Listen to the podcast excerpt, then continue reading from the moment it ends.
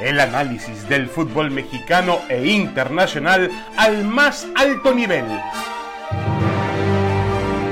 Aquí inicia Fútbol de Altura.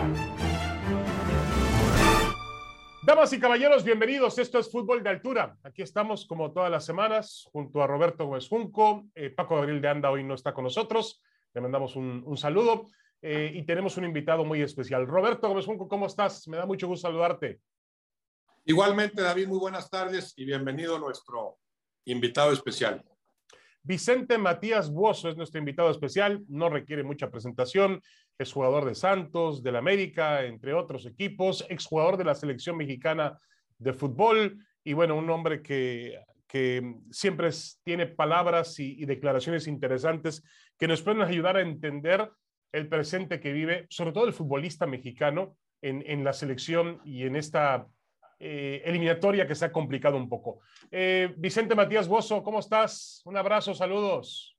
Hola David, hola Roberto, buenas tardes a los dos. Eh, Todo bien, gracias a Dios, acá andamos haciendo nada, casi nada, así que, pero acá andamos platicando un rato con ustedes. Muchas gracias. Eh, ¿Cómo es casi nada, Vicente? ¿No si, sigues haciendo algo de fútbol? ¿Estás ligado al fútbol? Eh, ¿Quieres ligarte ahora, al fútbol o nada? Por ahora no, esperando, viendo, eh, eh, tratando de, de, de, vivir lo que quizás los tiempos que a uno le faltaron cuando era jugador, sacando a pasear a la bebé, tengo una bebé chiquita, o sea, tratando de estar más tiempo con, con mis hijos, o sea, todas esas cositas que, que quizás antes no era que trabajaba mucho, pero quizás había épocas o momentos especiales que no estaba, así que tratando de aprovechar eso por ahora. ¿En dónde estás radicando, Matías? En Guadalajara, Roberto, acá tiene su casa. Gracias, gracias. Oye, Matías, y, y, y prim lo primero que te queremos preguntar es obviamente el tema de la selección mexicana, que tú tuviste oportunidad de participar con ella, le hiciste un gol a Canadá que luego se convirtió en un gol muy famoso. Era otra selección canadiense, ¿eh? Porque la selección de Canadá actualmente está en otro nivel, en otro sitio. ¿Han mejorado los equipos de CONCACAF o ha retrocedido el fútbol mexicano? Yo creo que, sí mejoraron los equipos de CONCACAF. Sí, sin duda el hecho de, mandar jugadores a Europa te da un paso más, aunque yo creo que todavía no, no están al nivel de, México en, el tema de liga, ¿no? en el tema de selecciones. Quizás hoy son muy parejas las tres selecciones, tanto Canadá como Estados Unidos como México. Están, digo, se ven los puntos, ¿no? Creo que están ahí, o sea, están a, salvo Canadá que está a tres puntos, no sé bien, o sea, pero Estados Unidos y México tienen los mismos puntos, o sea, eh, creo que, que, hay algo que en México pasa siempre, en los últimos procesos mundialistas, en casi todos, salvo en el de Ricardo y en el de Osorio, siempre buscaban una cabeza, o sea, siempre se buscó la cabeza de alguien antes de, o sea, viene pasando hace mucho, creo que viene pasando del 2002, esto, digo, en el 98 no tuve la posibilidad de estar, no estaba en el país, entonces no sé, pero del 2002 para acá viene pasando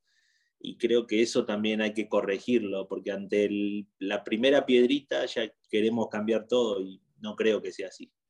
Creo que se tiene que respetar Matías, un poquito los procesos. Matías, hablas de los jugadores mexicanos que están en Europa. Yo creo que nunca eh, se había producido en un ciclo mundialista que hubiera tantos seleccionados mexicanos en Europa, pero tampoco que hubiera tantos en las distintas bancas de equipos europeos.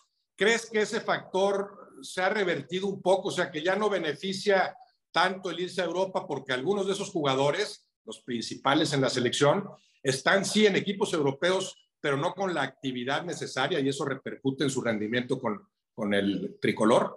Seguramente, seguramente que repercute, como decís vos, Roberto. Creo que, que no jugar, el no tener continuidad, es muy raro ver, ver jugadores de otras selecciones que no tienen continuidad en su equipo. Y quizás México es uno de los que más jugadores tienen sin continuidad, siendo titulares. Creo que, que eso es, es, es algo que, que, le falta a México. Obviamente jugadores enrachados, creo que es uno de los grandes problemas, no tiene jugadores como en otro momento tenías, no sé, a Rafa Márquez que venía de salir campeón de, de la Champions, o Andrés que venía en su mejor momento, o mismo Salcido que la venía, pero venían todos con continuidad. Y quizás hoy no tienen esa parte que quizás es lo que está faltando un poquito en la selección, si estoy totalmente de acuerdo. Se necesita tener jugadores enrachados. Y, Vicente Matías, el, eh, en tu época también, y tú lo fuiste también en el campo de, de juego con todos los clubes con los cuales estuviste, un jugador de personalidad. Yo te pregunto, ¿le falta, sientes que le falta a este grupo de la selección mexicana un poco más de personalidad? Creo que le falta confianza en estos momentos, ¿no? Sí, personalidad, o sea, eso de la personalidad no, no, pues soy yo quien para decirlo, sé si tienen o no personalidad, o sea, eso va en cada quien.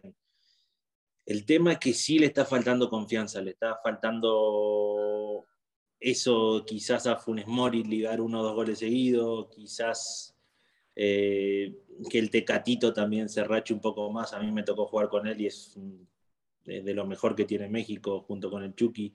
Quizás eso es lo que te decía en cuanto a la racha, enracharse un poquito más, estar mejor, o sea, o sea, quizás lo demuestran lo mismo que decía anteriormente Roberto, o sea, no tener la continuidad en su equipo. Creo que eso es una falta que va, va todo de la mano, va de la mano con lo otro. Creo que es, que es la parte que lo más importante y lo que más le está faltando hoy a México. Hablas de Funes Mori, Matías un caso similar al tuyo, obviamente argentino, naturalizado mexicano. ¿Hay una presión especial para el naturalizado? O sea, ¿está más, más vulnerable ese jugador que participa en la selección mexicana como naturalizado? Claro que sí, sí. sí pues el, digo, uno no puede decir ahora que está retirado, ¿no?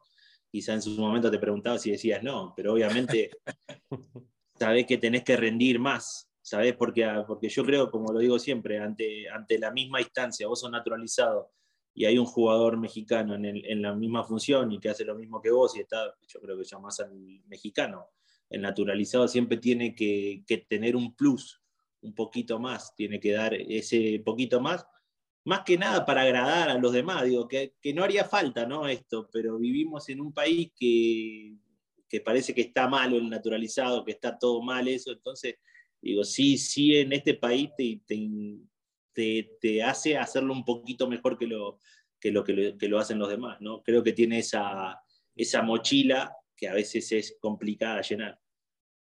Eh, entonces, a ver, eh, Vicente, eh, a ver, por ejemplo, un jugador como Funes Mori, que es un jugador que rinde muchísimo o ha rendido en su club de proporciones históricas. esa presión llega de qué? Del compañero, no creo. El compañero ya te, admite como un jugador más. ¿Llega de la afición? ¿Llega del periodismo? ¿De dónde llega esa presión? Yo creo que es primero del periodismo y el periodismo va para la afición. Creo que ustedes son los encargados de comunicar y son los que, son, como dicen, el cuarto poder, ¿no? Eh, los que le hacen llegar a la gente las noticias, los que le hacen llegar un montón de cosas. Creo que eso influye, pero bueno, ahí está la personalidad. A mí yo creo que se me hace que también, o sea, viendo el sistema que tiene el Tata Martino, no hay un jugador que haga la función que hace Raúl como la hace Funes Mori. Creo que en el sistema del Tata, o sea, creo, creo que hoy por hoy, porque dicen de Henry Martin, pero son otras funciones diferentes, totalmente diferentes de la función que genera uno y otro para mí. Pero bueno, o sea, eso también, también habría que verlo. Yo creo que le hace muy bien al equipo, aguanta muy bien de espalda, juega muy bien, hace jugar al equipo pero últimamente México, por no tener lo que hablábamos antes, no tiene ese funcionamiento que tendría que tener para tener quizás más llegada, para ser más fino a la hora de tirar un centro, para ser un poquito más fino a la hora de definir. Creo que son las cositas que le está faltando. ¿Por qué no tiene, Matías, ese funcionamiento? O sea, ya hablabas de la inactividad que repercute en el caso de algunos jugadores, pero como equipo, ¿qué le falta? ¿Por qué no funciona? ¿Qué tanto ves la responsabilidad en los propios jugadores y qué tanto en la dirección técnica? Creo que, es de todo. No, es cuestión de decir los jugadores, al final del día es un todo.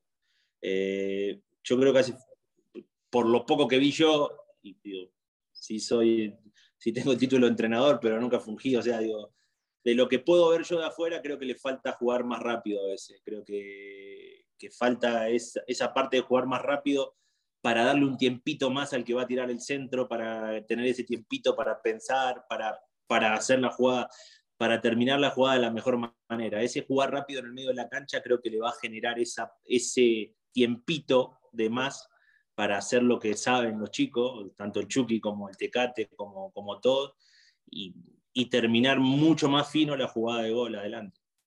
Creo que para mí eso es lo que le está faltando. Matías, hablabas de que, el, bueno, de manera metafórica, el pueblo enardecido reclama una cabeza.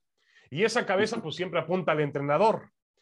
Ahora, eh, aquí tiene la particularidad de que es un entrenador extranjero. Tú trabajaste con Sven Goran Eriksson, por ejemplo, que también pasó por lo mismo. ¿eh? ¿Crees que haya cierto sentido de xenofobia hacia el, hacia el puesto de entrenador de la selección porque no es un mexicano y es un extranjero? A, veces al escuchar ciertos comentaristas se ve que sí, o sea, a veces, digo, lo hablamos, no te vayas tan lejos, lo hablamos en el tema de la liga, que porque hay tantos entrenadores extranjeros, que por qué le dan la oportunidad, y eso se va para la selección también, o sea, yo creo que es de, de tener, o sea, de estar preparado para la posición, no es ni de ser mexicano ni de ser extranjero al final del día todos lo que queremos lo mejor para la selección, ¿no? Y creo que el Tata es el primero que quiere lo mejor para la selección. Pero sí hay un poquito de malinchismo a la hora de ciertas declaraciones o ciertas cosas, y más viniendo de gente que jugó al fútbol. Yo creo que puedes hablar, puedes decir sí, pero creo que hay formas para, para, para decir las cosas y, y hay gente que lo dice de una manera muy malinchista, me parece. Sí, el caso de, del Arcamón, por ejemplo, reciente, Lilini, quizás los dos técnicos más destacados que mejor trabajo han realizado en tres o cuatro torneos, considerando los planteles que, que manejan, pues siempre serán bienvenidos a nuestro fútbol. Sí creo que hay que encontrar el balance, que, que, haya también mexicanos dirigiendo, como también en la cancha. O sea, es cierto, los jugadores extranjeros que le aporten a nuestro fútbol, como tú lo hiciste brillantemente en tu momento, bienvenidos. Pero si hay un exceso, ¿no, Matías? Parte de lo que hay que corregir es eso, ¿no? Abrir un poco las plazas a, los jugadores mexicanos y formarlos en consecuencia. Estoy totalmente de acuerdo con vos y eso tiene que ver también con el, con el formato del fútbol mexicano también, el tener tantos extranjeros, el, el no tener descenso, el no tener ascensos. Eh, todas esas cosas abarata mucho y, digo, y no es por, por hablar mal de nadie, pero terminás trayendo a alguien por dos pesos y capaz que acá en México te sale cinco. O sea, y esas son cosas de, toda la gente de pantalón largo. Digo, todas estas, digo, vos que jugaste al fútbol, yo no concibo un fútbol sin ascenso y sin descenso. Claro. Y, y más, te, digo, porque no hay un premio y no hay un castigo, o sea, como fue, como fue toda la vida. O sea, y la cantidad de extranjeros sí suma. Digo, digo, te puedes equivocar teniendo cinco también, pero vas a tratar de equivocarte lo menos posible. En cambio, así estirás a la baraja, de, es demasiado el tiempo que tenés para equivocarte y me parece que no. O sea, esa plaza, aunque no lo crea, la usaría algún chavo y quizás le darías continuidad y esto y lo otro. Se tendría que ganar el lugar igual, ¿eh? pero quizás tendría un poquito más de oportunidad. Eh, Matías, eh, tú jugaste en el América con Raúl Jiménez, coincidiste con Raúl Jiménez y luego jugaron juntos una Copa América eh, ¿Qué te parece como futbolista eh, primero? Y luego hay algunas críticas, yo he escuchado algunas críticas de expertos de cancha o exjugadores, exdirectivos que dicen que Martino comete un error al no jugar con dos puntas, que tiene que tomar más riesgos y cambiar su rígida formación de 4-3-3. ¿Qué opinas? Yo moriría con la mía. Yo si sería alguien, yo, yo si tendría una idea de juego, Obviamente no a costa de todo, ¿no? Pero, pero si a mí eso es lo que me da y él cree que con los jugadores que tiene es lo mejor, el mayor jugo que le puede sacar, yo haría lo mismo. Y lo de Raúl, para Raúl fue creciendo impresionantemente. Eh, lo hizo espectacular cuando llegó a la Premier League. Y sí creo que le está costando un poquito después de que le pasó, de que subió la fractura en el cráneo, creo que sí, le costó y creo que es normal, o sea, tuvo cerquita de, no jugar más al fútbol, de, no caminar, de un montón de cosas y, creo que eso te genera un miedo. Creo que a medida que vaya pasando el tiempo y se lo va sacando, vamos a volver a ver al mismo Raúl, pero pero creo que es un proceso y le tocó en un mal tiempo porque era cuando en el mejor momento que estaba él. Entonces, creo que ahora sí le está costando un poquito, pero es un creo que es el mejor delantero que tiene México ahora. El Chicharito lo está haciendo muy bien también, o sea, creo que hay varios, o sea, para, para el puesto, pero bueno, eso ya de las decisiones no no sé ya qué pasa qué no pasa, pero sí creo que, que hoy por hoy es de lo mejorcito que tenemos.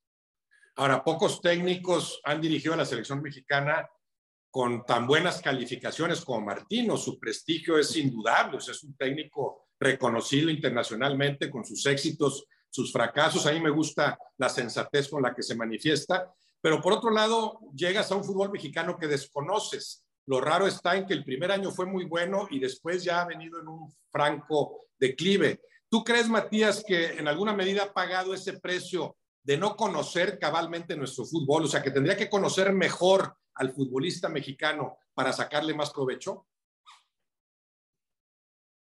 Bueno, eso, esa parte no. Pero los números también están y es de lo, de que más partido ganó. Tuvo partidos, claro, tuvo partidos contra los dos con Estados Unidos que, le tocó, en, que fue en la Copa de Oro y, una antes. la Copa de las Naciones, sí. Creo que perdió partidos. ¿eh? Perdió tres con Estados Unidos perdió contexto, perdió partidos importantes, más que muchos. Al final del día, los números de él, si vos me hablas de los números, es impresionante los números que tiene, creo. Y no estoy mal yo, digo, es uno de los técnicos Con, mayor porcentaje dentro de la selección. Y estamos hablando que va entre primero y segundo por diferencia de gol. Eh, y ya estamos hablando de la cabeza de él. Quizás sí se tendría que interiorizar más. Esa parte es muy interna no la sabemos tampoco, o sea, pero quizás sí se tendría que interiorizar un poquito más. Yo escucho a veces los que hablan y digo, no sé hasta dónde sea verdad o no, que se va a Argentina, y que esto, que lo otro. Yo no creo. A mí me dijeron que es un tipo preparado. Yo conozco a alguien que trabaja ahí, me habla de lo bien que trabaja. La mayoría de la gente que me tocó, que tocó dirigirlo y que me decía a mí que es espectacular como técnico. Eh, yo creo que está preparado. Hoy por hoy, no solo el conocer al jugador es por, por el hecho de hablar o esto o lo otro. Hay un montón de programas que te dicen hasta, hasta cuándo estornuda en la casa, casi, casi, al final del día. Eh, yo creo que esas cosas las maneja en el día a día y todo el tiempo, y más un técnico que, está y, que vive para la selección. Creo que, que esa parte no es. Yo creo que se están juntando un montón de factores que está haciendo que México quizás no tenga la lo que quiere la gente, pero también, o sea, digo, hoy escuchaba, creo que dijiste algo, David, o sea, nos estamos preocupando cuando jugamos de local contra Panamá, o sea, eh, que no, a mí se me hace que estamos para mucho más que eso, para criticar o para ver si echamos, si viene, no sé, el que venga, o Miguel o Jimmy Lozano, lo que dicen. Yo creo que que no son los números para eso y que si lo dejan trabajar va a lograr una gran participación. Y finalmente, Matías, no hay que olvidar el objetivo para el cual llegó el Jata Martino al fútbol mexicano, que es pues tratar de trascender en un mundial. Es decir, todos los entrenadores, desde Mejía Barón, pasando por La Volpe, pasando por antes La Puente, por, por Javier Aguirre, por el que tú me cuentes, llegó a un límite del mundial yo creo que el fútbol mexicano contrató o trajo a Gerardo Martino para dar ese paso de calidad en el Mundial. Puede ser. También se encontró con un, con, con un, problema, no problema, según como lo veas, un cambio generacional también que, que, está costando.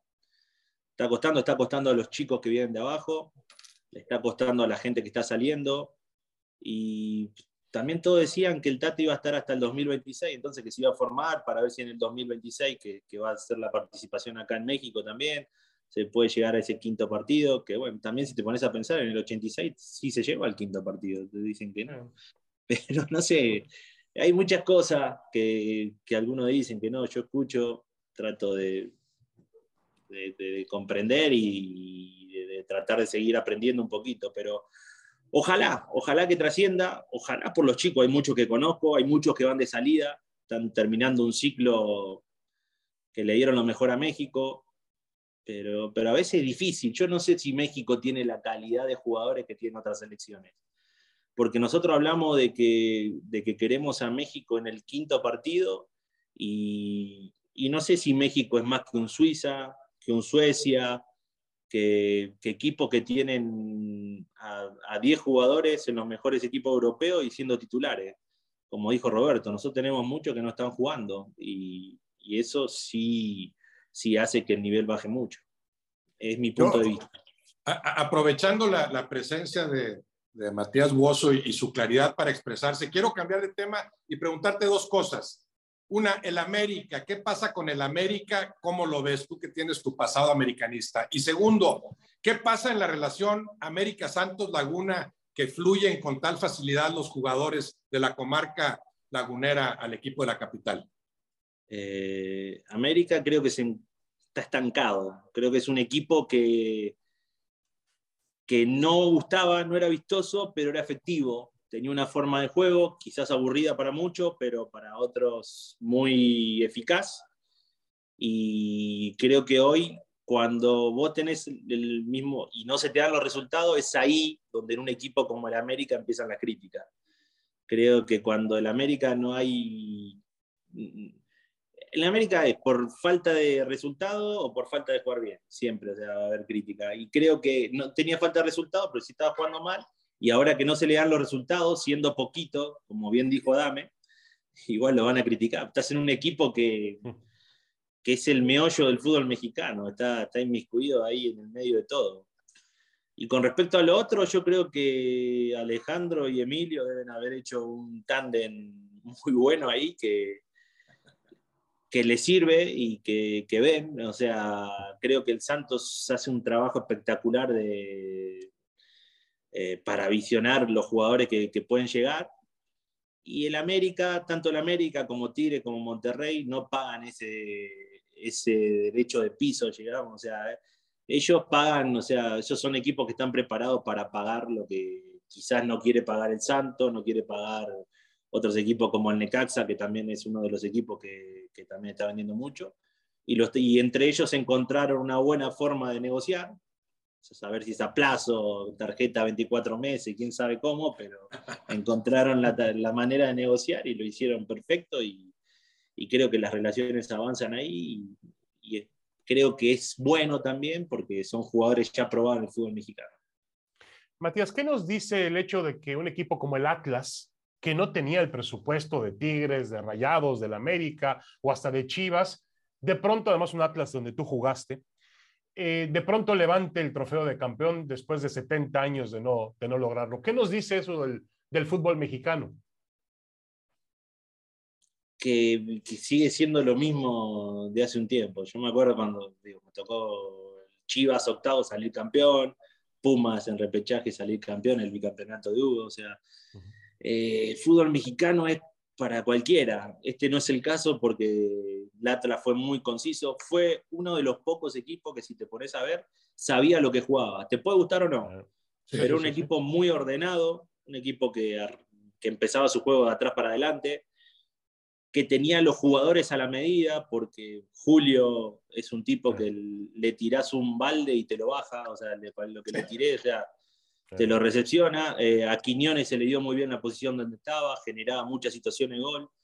Creo que se encajaron todas las piezas perfectas, creyeron, a medida que fue pasando el campeonato se la fueron creyendo y, y se encontraron con lo inesperado que, que, para la ciudad de Guadalajara, acá donde estamos, fue, fue espectacular. La gente, yo me tocó estar en la cancha, lo vivió de una manera impresionante. La verdad que ver eso, digo, tengo familiares acá y todo que, que le van al Atlas a ver eso, o sea, fue algo impresionante, pero habla de lo que es el fútbol mexicano, que cualquiera puede salir campeón. Y creo que fue de los dos o tres equipos, como te digo, que mantuvo una idea de juego, porque, digo, sin, sin matar a nadie, sin menospreciar, o sea, vos ves equipos con mucho más presupuesto que no tienen una forma de juego. A veces ves a Tigre que, en 30 minutos parece que es el Real Madrid y ves a Tigre quizás en otro momento, o sea, Creo que lo más consistente fue el Atlas, el León tuvo una buena participación, Santos en ese momento, pero más allá de eso, y el América, que jugaba siempre a lo mismo, aunque no le gustaba a la gente, pero ganaba, y le tocó, como bien dijo Roberto, uno de los mejores técnicos, Lilini, que hizo las cosas espectacular y, y le sacó el partido. Pero esto es el fútbol mexicano, a veces nos puede gustar o no, pero eh, creo que es un deporte, es un fútbol que, digo, yo creo que ahora se pasaron un poquito con los 12 que califican, pero sí. bueno, con 8 estaba bastante bien, pero ahora un poquito con el tema de la pandemia y eso se pasaron un poco, pero, pero es un fútbol que puede salir campeón cualquiera.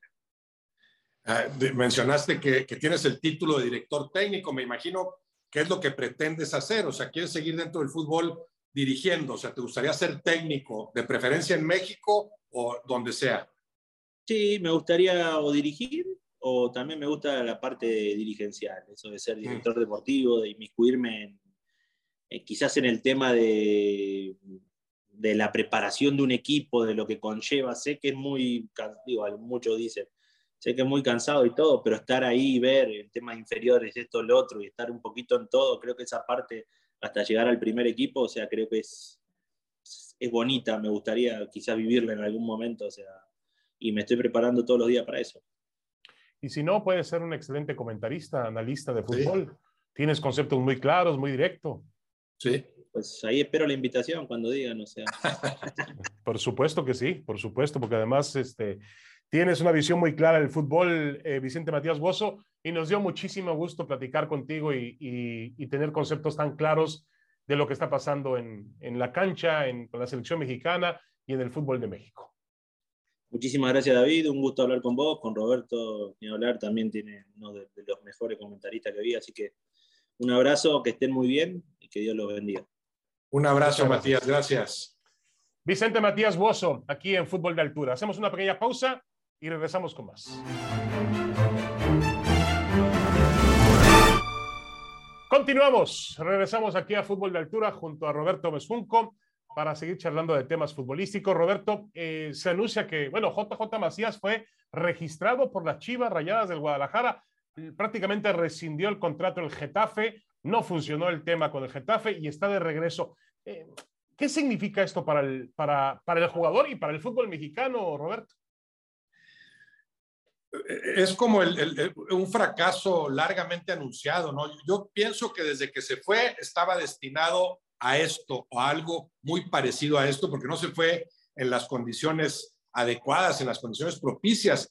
Yo creo que es un aviso para, para eh, obligar a repensar las cosas. O sea, qué bueno que te vayas a Europa, que aspires a las grandes ligas, que busques otros escaparates futbolísticos y otro tipo de roce, pero hazlo después de afianzarte en el fútbol mexicano, o sea, de ganar algo más. Macías había tenido una brillante eh, campaña con el León, decepcionante con Chivas, entonces se va en el peor momento posible. Si de las Chivas te vas a ir al Getafe, que además estamos en un equipo de que ni a media tabla llega normalmente en España, pues tienes que hacerlo en otras condiciones. O te vas a un equipo más importante o te vas al que quieras irte, pero ya habiendo triunfado, sobre todo un equipo como, como las Chivas, a ver si ahora en su regreso lo consigue Macías. A mí me gusta que el mexicano busque, eh, pruebe en Europa, pero no tampoco que lo haga sin Tony Son. No, de acuerdo, es importante que salga de su zona de confort, pero que lo haga en el momento oportuno. Estamos viendo el mismo ejemplo eh, que quizá ocurrió, lo dijo Miguel Herrera en su momento y se le criticó, pero ocurrió lo mismo también con Diego Laines, que se fue jovencito, pagó una cualquier cantidad del Betis. A lo mejor el Betis podía contratarlo, pero quizá había que madurarlo más en el América, en el fútbol mexicano, con más minutos, con más pruebas. Al final el jugador no ha terminado, sigue siendo un proyecto muy ambicioso de nuestro fútbol, pero no ha terminado por dar el paso de calidad Laines. Sí, se, va muy joven. El caso de Laines fue distinto porque había sido no solo titular, una pieza importantísima en aquel América que obtuvo el título. Entonces ahí sí, ya, ya ganaste en México, triunfaste, bueno, en un solo torneo. Yo coincido con Miguel Herrera que manifestaba que eh, necesitaba por lo menos un torneo más Laines, creo que hubiera sido mejor para consolidarse como futbolista y después correr ese, ese tremendo riesgo, ¿no? Pero por lo menos eh, te, ibas con ese sustento, ¿no? Triunfé en el América, como en su momento lo hizo Layún. En su momento Layún fue una pieza importantísima para aquel título años antes del América y se va como figura y entonces sí, prueba en otros lares, ¿no? De acuerdo. Lo que pasa es que también le cuesta tanto trabajo al futbolista mexicano ese proceso de exportación y también a los clubes, porque los clubes a veces dicen, oye, mi jugador vale tanto y como tiene, como tiene también Roberto eh, ofertas en el mercado local, hemos visto los precios que se pagan en el fútbol mexicano. De pronto los equipos de Monterrey dicen, ah, me interesa Pizarro, oye, pero vale 14 millones, yo los pago. Y así hemos visto el caso de Jürgen Damm y muchos otros jugadores que se venden muy altos en el mercado interno. Entonces, obviamente, esas cifras, si tú se las das a los europeos, se espantan. Dice, yo no te voy a pagar 14, 15 millones por un futbolista que seguramente tiene condiciones, pero tampoco tiene el futbolista mexicano la reputación del futbolista argentino, brasileño, uruguayo. no es famoso en el mundo el jugador mexicano. Si acaso Hugo Sánchez o, Rafa Márquez o el Chicharito Hernández que jugaron en otro nivel, pero realmente al futbolista mexicano le cuesta mucho trabajo ir a Europa. Sí, el factor que mencionas que es muy importante, el factor económico. O sea, ahí pagas ese precio. Por un lado, el enorme privilegio de jugar en una liga también pagada, ¿verdad? en la que mejor se paga, no sé si incluyendo a la MLS, que ya sabemos que tiene jugadores muy caros, pero otros de, mediano costo, ¿no? Eh, los sudamericanos que no pueden ir a Europa, pues aspiran a venir a México por el renglón económico, ¿no? Eh, hay un beneficio ahí tremendo, pero después ese precio lo pagas porque ya no te resulta tan conveniente buscar en Europa y muchos lo harán eh, sacrificando en, en, ese renglón económico, ¿no? Y ese prestigio que también tiene mucho que ver y que te ganas pues consiguiendo cosas importantes en una Copa del Mundo, ahora que ya no tienes ni Copa Libertadores ni Copa América, que también eran muy buenos escaparates, no a falta de un mundial. Sí, a mí me da mucha pena lo de Macías, porque, mucha desilusión, porque, a ver, es un, es un chico, siempre pedimos chicos con esa mentalidad. Él desde, desde el principio sabía que tenía su objetivo en ir a Europa, qué bueno, es un chico diferente, un chico pensante, este, y con unas facultades maravillosas porque las enseñó en el León. En el tiempo que jugó en el León mostró que podía ser un jugador muy destacado, un jugador diferente en el fútbol de México y tenía condiciones para ir a Europa. Quizá le faltó desarrollarlas más, como bien dices tú. Yo creo que para mí lo mejor era quedarse en Europa, pero bueno, ahora viene un regreso al Guadalajara y la pregunta también aquí, Roberto, es si tendrá tiempo en el futuro de volver a Europa. Yo creo que se fue antes de lo debido, pero ahora, bueno, hay que asumir esto como un fracaso. Es, es, es incuestionable. El mismo Macías así debe asumirlo. Fracasé en este intento de incursionar en el fútbol español. Tengo que recapitular, tengo que recomponer las cosas y ahora el objetivo tendría que ser voy a triunfar en las Chivas, como no lo hice antes. Voy a ofrecer con el Guadalajara una campaña similar a la que ofrecí con el León y entonces sí podré revalorarme para aspirar a regresar a Europa. Correcto. Eh, eh, para finalizar, Roberto, voy a cambiamos de tema rapidísimamente, nada más para hablar un poco eh, brevemente de la expectativa que hay con Rayados de Monterrey para el debut en el Mundial de Clubes. Debuta contra el Al-Ali, un equipo muy popular de Egipto. Hay que ver cuántos seguidores tiene el Al-Ali tiene más este, suscriptores en, en Twitter y en, en, redes sociales que el América. Es un equipo muy poderoso de Egipto. Eh, el Al-Ali contra el Monterrey abre el sábado. Eh, ¿Qué expectativa tiene Roberto eh, Rayados para este Mundial de Clubes? Ese partido lo veo para cualquiera sin conocer específicamente al equipo egipcio, pero sí entendiendo el fútbol que han llegado a, a desplegar en esos lares. No ha habido selecciones de Egipto muy competitivas, ¿no? Capaces de pelearle a cualquiera. Entonces, ese partido no lo veo nada sencillo y no llega el Monterrey en las condiciones propicias, evidentemente. Después, bueno, a la mera hora sucede cualquier cosa y, empiezas a jugar como, como no lo habías hecho antes, pero, pero no, no, no, no, veo, no veo un sustento así como para que los seguidores rayados estén esperanzados en un gran papel. Es un equipo que sigue lejos de funcionar como debería plagado de supuestas figuras que no lo demuestran semanalmente, no demuestran esa categoría y además que llega un tanto eh, disminuido porque jugadores con los que cuenta en, último momento, los jugadores que, están con la selección, que llegarán un día antes o no llegarán, con, con, todas, con toda esa problemática, no, no, no veo un panorama muy claro para el Monterrey, pero por supuesto que hablamos de, de grandes futbolistas y de un excelente director técnico que lo es sin duda alguna Javier Aguirre, como para enseñar una cara distinta en ese evento tan importante. Sí, que es importante porque ya lo mencionabas tú, sin Copa Libertadores, sin Copa América, esta es la oportunidad que el fútbol mexicano tiene de pronto para mostrar algo a nivel internacional, porque finalmente sí es un evento eh, que a lo mejor no, no, no, no, no le dan la jerarquía necesaria en el mundo del fútbol, pero es un evento en el que el fútbol mexicano se prueba ante los campeones de otras confederaciones y es la única oportunidad que tiene de hacerlo. Lo demás es con CACAF o la famosa Leagues Cup, los equipos de Estados Unidos. Eso es lo único que tiene en el panorama de los clubes mexicanos. Esta es una forma de salir al mundo y mostrar los avances de nuestra liga. Sí, ojalá lo aprovechen, ¿eh? porque además no sabemos si habrá otro, otro, otro mundial como este. Aparentemente no, ¿verdad? Cambiará el, el formato. Cambiará el formato. Sí, correcto, van a aumentar. Bueno, Roberto, ya nos vamos. Muchas gracias, Roberto Mesjunco en Fútbol de Altura. Gracias, David. Un abrazo. Muchas gracias a nombre de Paco Abril de Anda, Roberto Mezunco, Fútbol de Altura en ESPN.